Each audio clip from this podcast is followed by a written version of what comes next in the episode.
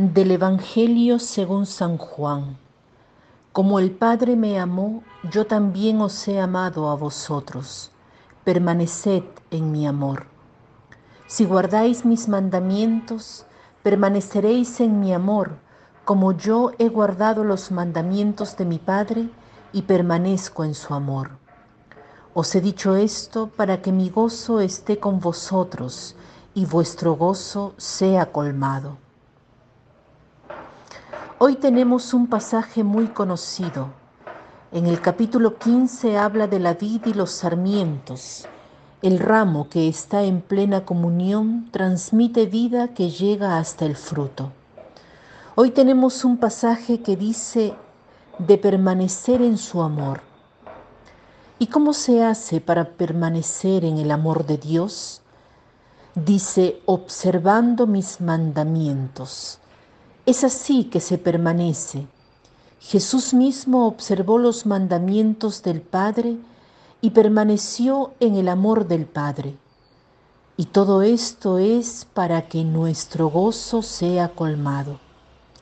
Dice también, permaneced en mi amor. Esta frase nos puede hacer pensar en lo opuesto. ¿Qué quiere decir no permanecer?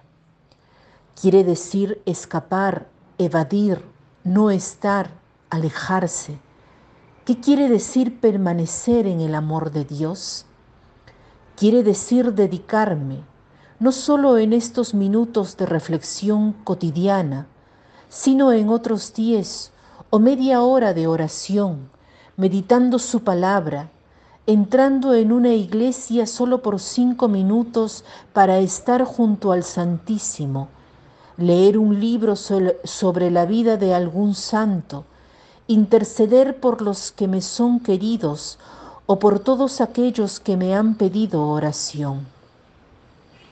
Permanecer en su amor es también estar en sintonía con mi identidad más profunda, reconocer que soy hijo de Dios, no alejarme de Dios porque entrando en mi identidad más plena, tendré la, fuerza, el coraje para observar sus mandamientos.